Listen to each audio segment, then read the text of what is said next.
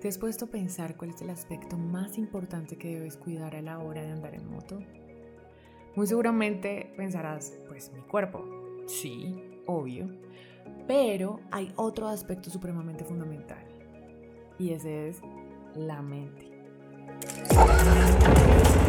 Esto es Motoquera el podcast. Historias de motos que salvan vidas. Motoqueras que encontraron en la carretera una nueva libertad. Sin embargo, hay otro que hay que tener muy en cuenta y es la moto, pues porque cada caída cuenta y si tenemos una moto de alto cilindraje que tenga accesorios que cuesten poquito, pues es mejor proteger la moto. Asimismo nosotros vamos a andar más tranquilos y pues va a ser más fácil tomar algunos riesgos que si no estuviéramos tan protegidos no tomaríamos. Este es el primer capítulo de una serie de tres capítulos que quiero tratar porque cuando pensé en vender la moto por el embarazo, me puse a hacer la cuenta de todos los accesorios que le compré a la moto, que apenas tenía dos meses de comprada y me di cuenta que tenía demasiados accesorios. No estoy diciendo que no sean importantes, pero pues son bastantes accesorios. Y eso me hacía sentir muchísimo más tranquila. Pero no voy a empezar por la moto, voy a empezar por el cuerpo. Porque recuerdo que lo primero, primero, primero que yo compré cuando decidí comprarme una moto fue un casco. Y les voy a decir cómo llegué a ese casco. Un día, el día que me decidí que ya iba a comprar moto y que definitivamente no me importaba si mi mamá se moría, pues ella fue la que me dijo como, mi hija, vaya, cómprame un ataúd. Eh, si se va a poner a, andar en moto. Eh, de hecho, ni siquiera sabía andar en moto cuando hice eso, pero ese día salí de la oficina. No había sido un buen día en la oficina, había sido algo aburrido. Busqué en Google o no sé en ese entonces si todavía, si ya existía Waze o qué, pero busqué cómo llegar a Ducati y, o creo que fue en Google, y llamé a Ducati que queda en la 15 y me contestó un señor que se llama Johnny. Y yo, ay, como Johnny Bravo. No sé si se acuerdan de este cartoon. El caso fue que me dijo, sí, dale, vente para acá y acá te espero y te muestro las motos que tenemos. Yo había estado leyendo que habían mujeres que comenzaban con una Monster. Pero pues eso es en Europa, eso no es acá en Colombia. Aquí en Colombia muchas mujeres no empiezan con una moto tan grande, aunque conozco mujeres que sí ya, ya conozco a una mujer que comenzó con una Monster o una Ducati grande. Y mis respetos. El caso fue que yo llegué y lo primero, fue, y lo primero que vi fue la Scrambler Ducati. Divina, espectacular. Me pareció un sueño verla. Y de hecho había acabado de ver no hace mucho no mentira, sí, hace unos años había visto Benjamin Button, em, en el que Brad Pitt andaba en una Scrambler, que no me acuerdo de qué marca era, de pronto era Indian o algo así, pero andaba en una Scrambler y yo decía como, wow, esta moto debe venir con un Brad Pitt. Cuando conocí a Johnny, muy chistoso porque Johnny me dijo, bueno, ¿y tú ya sabes manejar moto? Y yo, no, no sé manejar moto. Me dijo, ok, bueno, entonces lo primero que tienes que hacer es tomar un curso. Hay una academia muy buena que se llama Educar. Pues hice el curso allá, no tenía ni idea dónde más había cursos. No estoy recomendando la academia ni mucho menos, pero pues allá fue donde yo hice el curso. ¿Y ya alguna vez te has puesto un casco? ¿Ya has pensado qué te vas a poner o cómo que vas a usar o qué? Y yo le dije, no, la verdad no tengo ni idea. Y ahí fue cuando Johnny, todo bonito, me, me explicó cómo se pone un casco. Entonces me dijo, mira, lo coges de las correas, lo tiras hacia atrás y te lo jalas hacia adentro haciendo un poquito de presión porque igual el casco tiene que quedar un poquito a presión para que no quede volando porque si queda volando significa que no te está protegiendo lo suficiente. Y yo, ok, y efectivamente así hice y pues eh, ese casco fue el primer casco que recuerdo haberme puesto eh, en mi vida. No sé si alguna vez me puse algún otro casco, me imagino que cuando salía a dar vueltas con un primo mío cuando tenía, no sé, 15 años o algo así. Pero ahí fue cuando aprendí a ponerme un casco. Y, y esa visión para mí, porque fue como ver desde adentro del casco, que ya es como un ángulo de visión un poco limitado y tener un, un aparato encima, pues el, este no sé, dispositivo que te cubre absolutamente toda la cabeza eh, y que te hace como ver el mundo desde otro punto de vista en el que estás totalmente protegido, eso fue otra cosa. Yo digo que ahí fue cuando comenzó como mi camino a la libertad con la moto y él mismo fue el que me dio el contacto de Fernando, la persona a la que le pedí todos los otros accesorios y pues incluyendo el casco. Y recuerdo que el primer casco que pedí era divino porque de hecho por acá lo tengo. Este fue mi primer casco y a mí me encanta porque, bueno, empezando que es un Choi. Primero que todo estuve mirando como calificaciones de cascos en una cosa, en una página que se llama sharp.dft.gov.uk y ahí hay rankings de cascos. Entonces, pues yo dije, bueno, yo no quiero un casco que sea tan caro, pero tampoco quiero pues la cáscara ahí que, o pues como, no sé, como una cascarita de fruta, que uno le hace así y se rompe, o sea, de cualquier manera y se rompe, no. Yo quiero algo que me proteja, porque pues es mi cabeza, es importante, yo lo siento como si fuera la la parte de arriba del, del carro. Entonces yo dije, no, tengo que comprarme un casco que sea bueno, así me cueste un poquito, que sea bonito y, y, pues sobre todo que la, el sonido de la calle no fuera a interferir tanto con el sonido de la música. Yo sé, es muy importante el sonido de la calle porque el sonido de la calle te puede salvar la vida. Pero para mí también era muy importante tener un, un intercom y también proteger mis oídos porque también había leído que cuando uno va muy rápido a veces el aire te afecta a los oídos y eso te puede afectar más adelante cuando ya estés más viejito. Entonces pues es preferible tener un casco que te proteja bien los oídos. Entonces por eso fue que escogí este casco, además que tiene como visos rosaditos, pero es blanco y pues el rosadito no es tan evidente, pero, pero sí es bonito y es como medio no sé, clasiquito. Y este casco lo quiero mucho. Entonces, como creo que nunca lo voy a vender.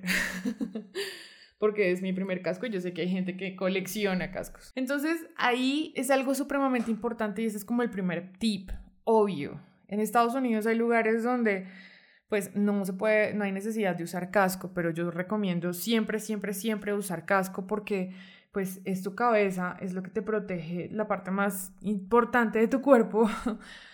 pues obviamente hay otras partes más importantes, pero en el sistema nervioso definitivamente no existimos. Y pues definitivamente puedes lucirte con tu casco, puedes, no sé, decir quién eres con tu casco. Este fue mi primer casco. El segundo que ya lo vendí tenía como unos ojitos atrás bravos y yo, y era azul porque quería que saliera con mi R3 y eso me encantaba. Entonces, escoge el casco que más te guste pero al tiempo el que más te proteja. Ten en cuenta que eh, los cascos abatibles, si no es que sean muy, o sea, si no es que son muy buenos como un Shoei también ya ha sacado cascos abatibles, pero hay otros cascos que son muy buenos. De hecho, es el segundo que tengo. Si les gustan los cascos abatibles, por favor, cómprense un casco que sea muy bueno abatible y que sobre todo sean como expertos en hacer cascos abatibles. El Schubert es muy bueno, es abatible y es muy bueno, pero también tengan en cuenta que estos cascos son para turismo. Entonces, mm, digamos que si van a andar muy, muy, muy rápido, es preferible que sea un casco completamente cerrado. De hecho, mis cascos al principio eran como cascos de carreras, porque protegen más. Y Fernando, la persona que era pues la que me vendía los cascos, él no vende cascos que sean abatibles porque él dice, yo no voy a ser responsable por la muerte de alguien porque él dice que estos cascos no son tan seguros como los otros, pero pues yo quería un casco abatible para mi moto touring y me compré mi casco Schubert, que es el que yo recomendaría. porque estoy mirando unas reseñas, que eso es súper importante que miren reseñas a la hora de comprar sus cascos. Y eh, la reseña de ese año, del año pasado, decía que el Shoei, que es abatible, era más pesado que el Schubert. Entonces definitivamente me fui por el Schubert. Lo segundo más importante, diría yo, son las rodilleras. No importa, bueno, ahí sí importa un poquito. La verdad, hay una protección que en este momento no me acuerdo cómo se llama, pero hay una protección que a la hora del impacto se pone más dura y no necesariamente es más dura cuando tú la tienes puesta. Entonces, eh, es importante que tengas una protección que te cuide muchísimo y que cuide mucho tus rodillas. Y no de esas rodilleras que son como con, con cuerditas, porque es que eso no protege. Y, y después de haber visto a una amiga mía haberla, haberle visto la rótula, eso no es chévere. Entonces, mm, protege mucho tus rodillas ya sea con un pantalón que sea con protecciones incluidas, que esos pantalones son muy chéveres porque traen las rodilleras y también traen protección a los lados de las caderas, porque cuando tú te caes, casi siempre uno se cae por el lado de la cadera. Entonces, esos pantalones son muy chéveres. Si no puedes comprarte un pantalón, entonces cómprate unas eh, rodilleras que cubran absolutamente casi toda la pierna, que hay unas Thor muy buenas que hacen eso. Eh, otra cosa muy importante, la chaqueta. Miren que cuando yo me caí, bueno, la chaqueta y las botas, para mí, chaqueta, botas, guantes, o sea, lo fundamental es chaqueta, botas, guantes, rodilleras, chaquetas, botas, guantes, rodilleras, o si no, pantalón, pantalón de moto. Y pues, si ya están muy gomelos, pues entonces, o pues muy cifrinos, o como sea que se diga en sus países, es como muy, no sé, si de verdad, de verdad le quieren meter todo el dinero posible a su, a su kit de, de protección para ustedes, un, un mono sería excelente, pues si van a estar corriendo en pista y van a estar corriendo súper rápido y esas cosas. Yo nunca tuve un mono, la verdad, pero pues sí me parece que son muy sexys en las niñas. En los hombres no tanto, pero, pero, pero pues protege absolutamente todo el cuerpo y es muy bueno a la hora de proteger su cuerpo. Entonces, la chaqueta para mí fue fundamental a la hora de una caída que yo tuve porque un compañero de la rodada, eso fue con los irresponsables, él se puso a pelear. Por favor, no peleen con un camión. Siento ustedes moto, por favor, no lo hagan. Es la, la cosa más estúpida del universo. Ponerse a pelear con un camión. El señor se puso a pelear con un camión y todos veníamos atrás súper rápido y pues al dar la curva todos empezaron a frenar. Yo no alcancé a frenar porque mi moto no tenía ABS en ese momento.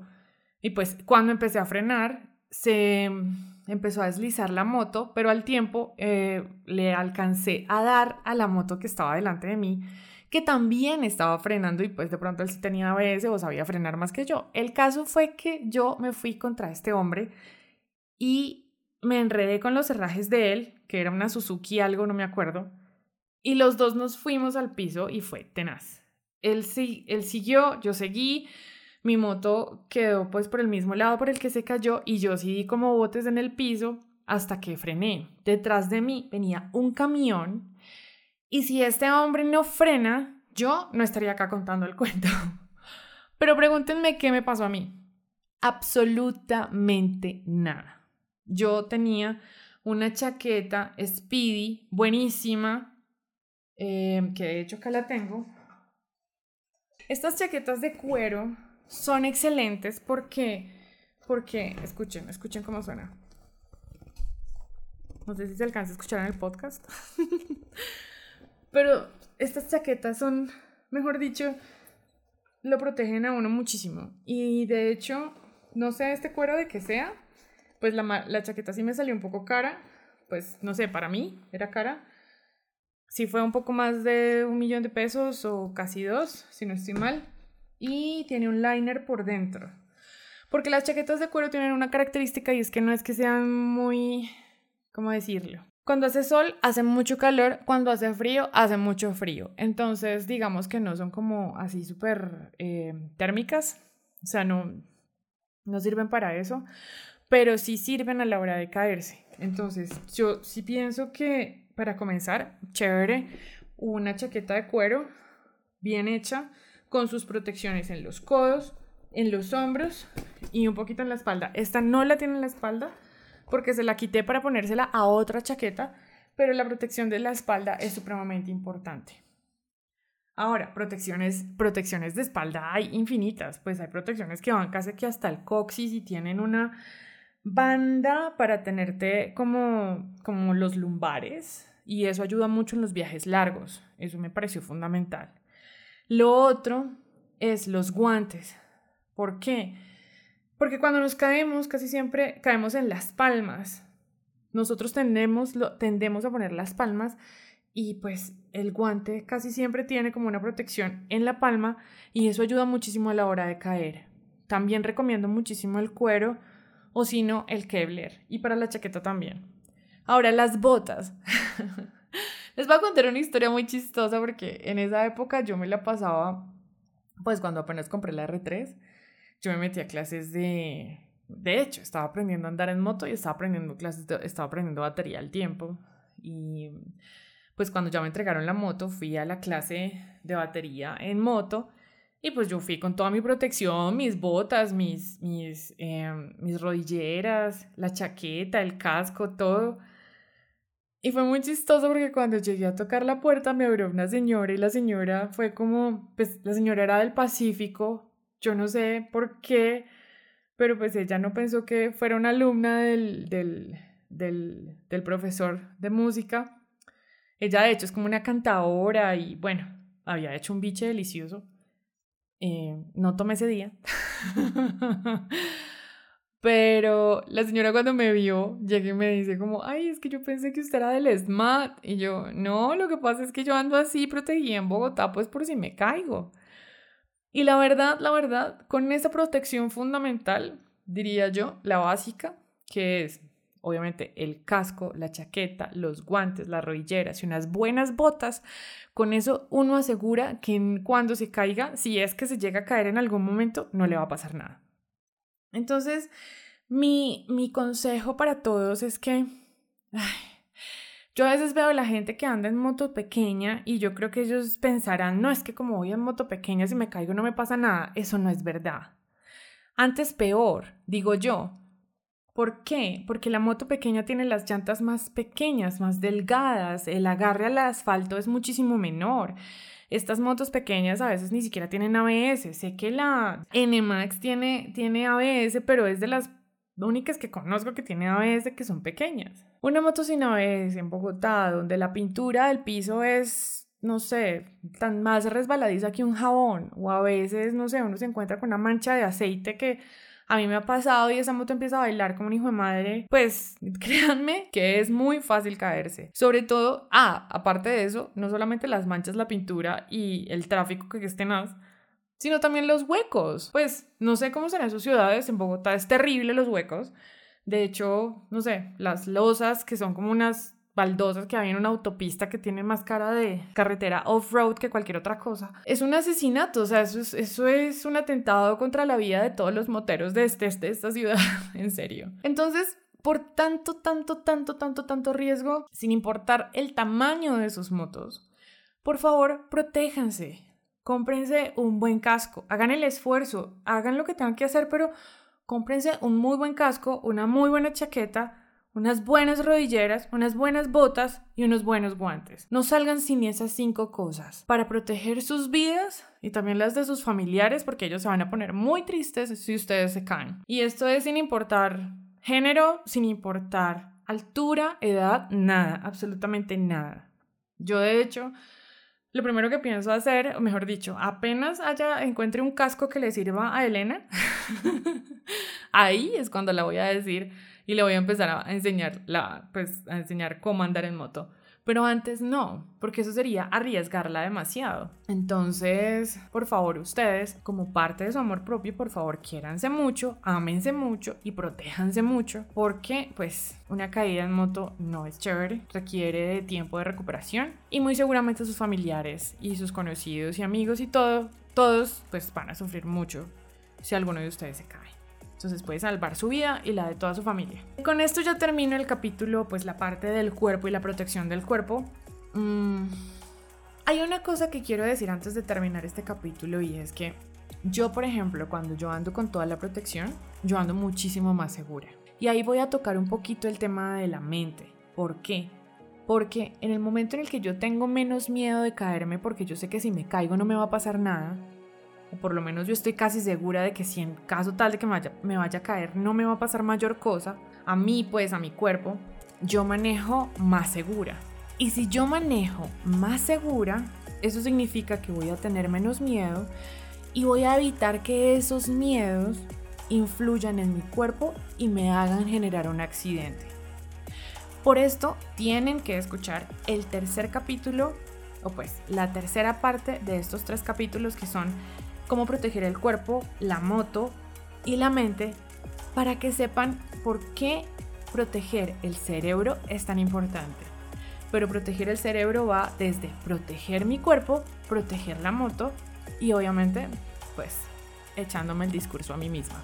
Entonces los espero en el próximo capítulo en el que voy a hablar de la moto y acuérdense que en el otro voy a hablar de la mente. Chao. Esto es Motoquera el podcast. Esta temporada fue producida en Audition con sonorización y musicalización de Envato Elements. Pueden escucharnos en Google Podcast, Spotify, Apple, Anchor o donde prefieran escuchar sus podcasts. Soy Alejandra Olguín Giraldo y gracias por escuchar. Pero sobre todo recuerda que nosotros solo vemos la siguiente curva, pero Dios, Él ve toda la carretera